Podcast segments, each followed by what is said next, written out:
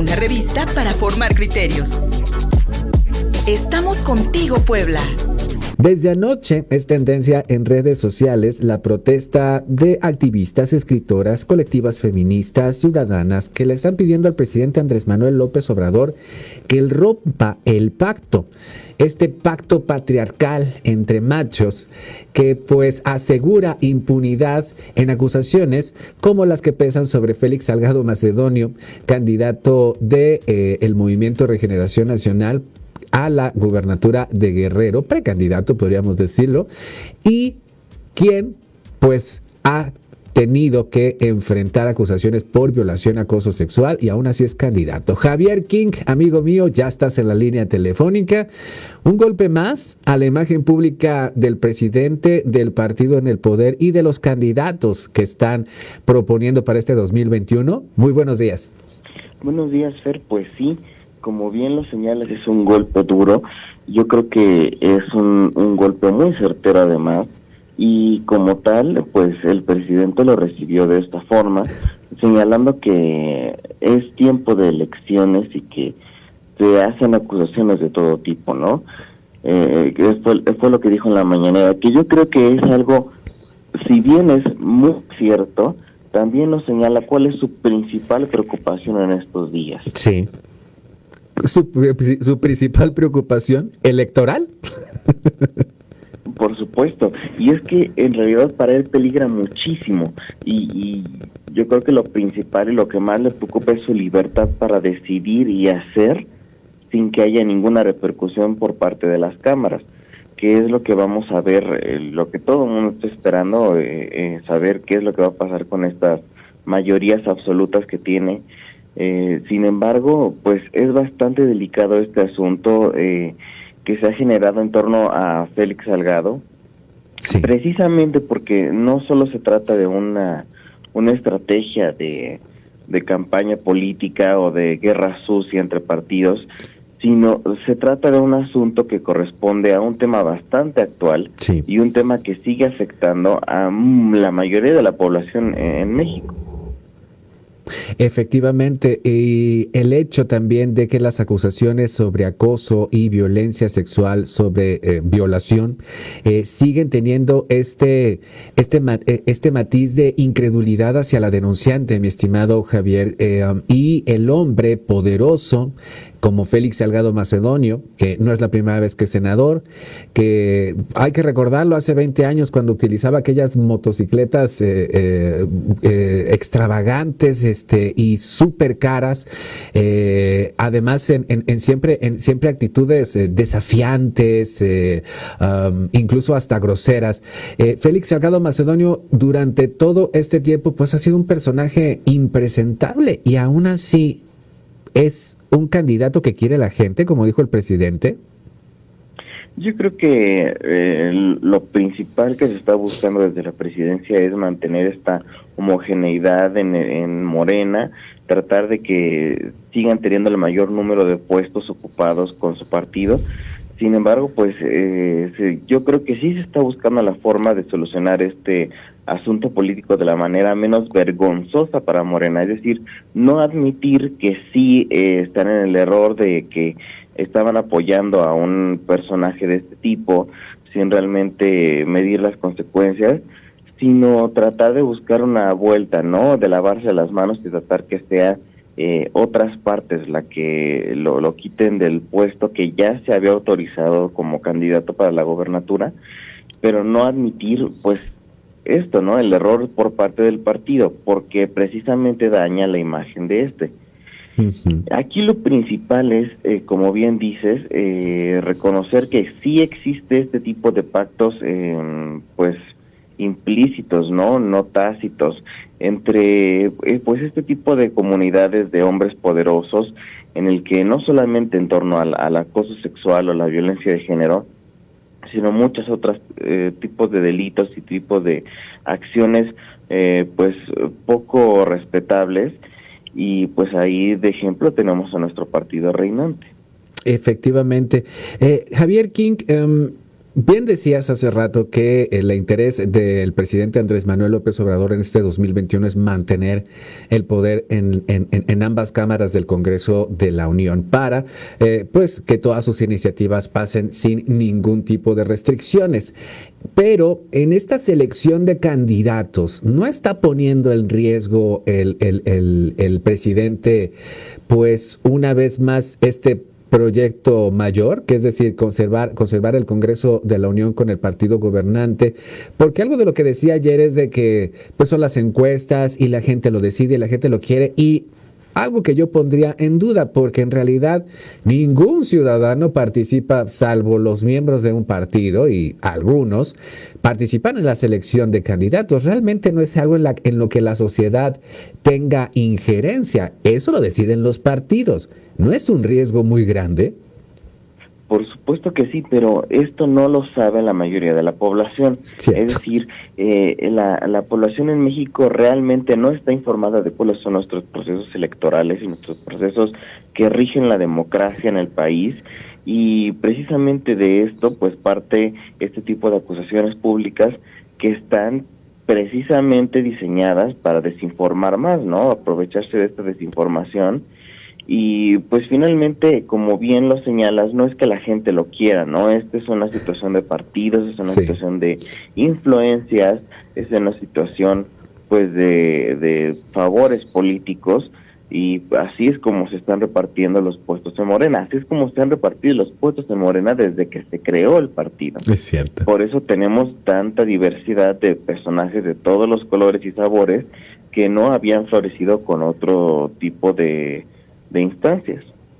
Y hay que recordar, mi querido, mi querido Javier King, que Félix Salgado Macedonio, pues, eh, pues desde hace veintitantos años, pues también ha, ha, sido beneficiado por las olas electorales López Obradoristas de los últimos 20 años. Y pues ya también, digamos que vivió de las mieles del PRD y ahora viviendo de las mieles de Morena. Eh, prácticamente como una repetición de lo ya visto. Así es. Eh, sin embargo, recordemos que el presidente también dijo que eh, pues este tipo de este tiempo de elecciones se presta para el linchamiento mediático y, yo creo que realmente estamos viendo por parte del presidente pues la, una de las filosofías más importantes de Morena que es el eh, a mí me pasó, ¿no? Yo también soy víctima cuando ellos precisamente fueron los primeros en victimizar eh, y hacer este tipo de, de cosas.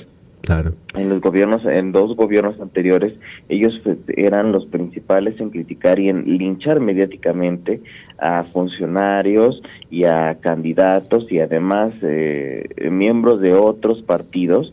Y yo creo que aquí hay que recordar eso, no hay que olvidar la historia, ni reciente ni, ni muy pasada, porque si no repetimos los mismos errores, ¿no? No dejarnos llevar solamente por lo que se dice desde la presidencia, ni por lo que dice eh, el presidente en la mañanera, sino tratar de informarnos sobre todo de qué es lo que dice nuestra constitución, cuáles son nuestros procesos democráticos y saber precisamente que un candidato no es candidato solamente porque la gente lo quiere, muy por el contrario, ¿no? Es una, una opción dada por los partidos y como tal, pues eh, nadie es inmune, nadie debe ser inmune a la ley.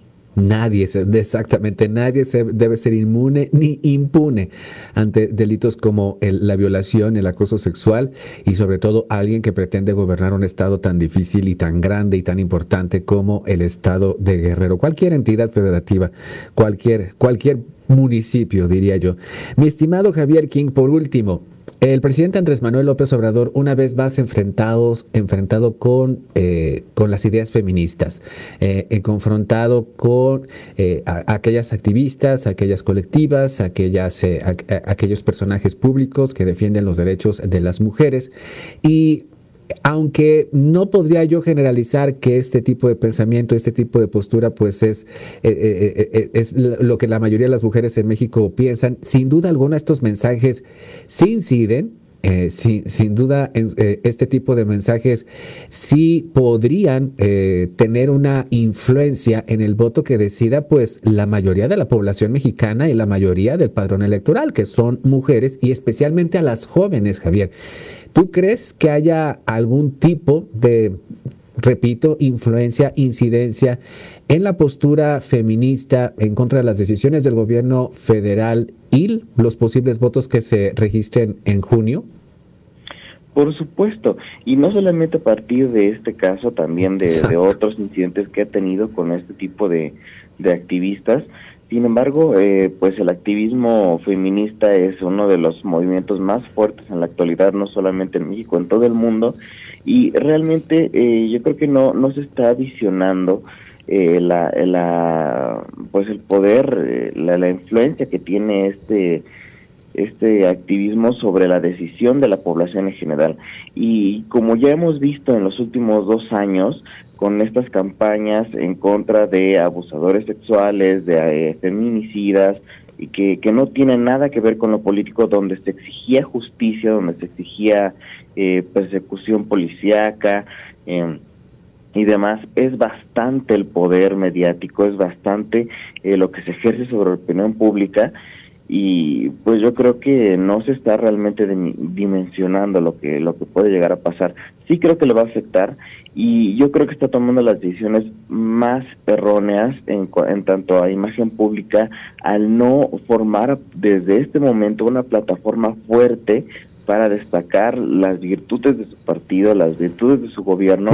En lugar de eso sigue con el mismo discurso de todo está bien porque yo lo digo, todo está bien porque estamos actuando bajo la moralidad de nuestro partido, bajo la moralidad del régimen y somos diferentes a los a los que estaban antes y por eso somos mejores.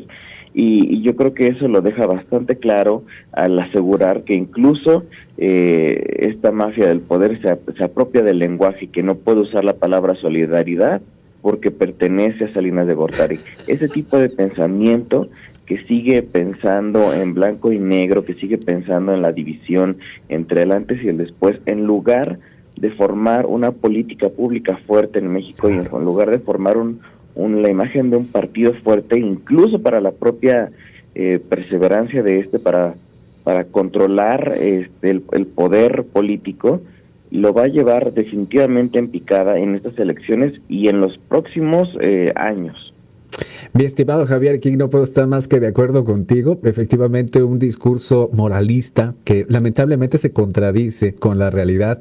Y yo preferiría, exactamente, si, si, si fuese estratega del Movimiento de Regeneración Nacional, trataría de buscar los logros que ha tenido los gobiernos, no solamente federal, sino de todos los estados y los municipios que gobierno, para entonces demostrarle a la ciudadanía que puedo llevar a este país por un mejor rumbo. Sin embargo, me parece, mi querido Javier, que no los tienen. Por lo tanto, tienen que mantener esta retórica y estos llamados a, comparar entre lo blanco y lo negro, esta polarización de la que hemos hablado mucho y que lamentablemente genera entre nosotros actitudes bien poco solidarias.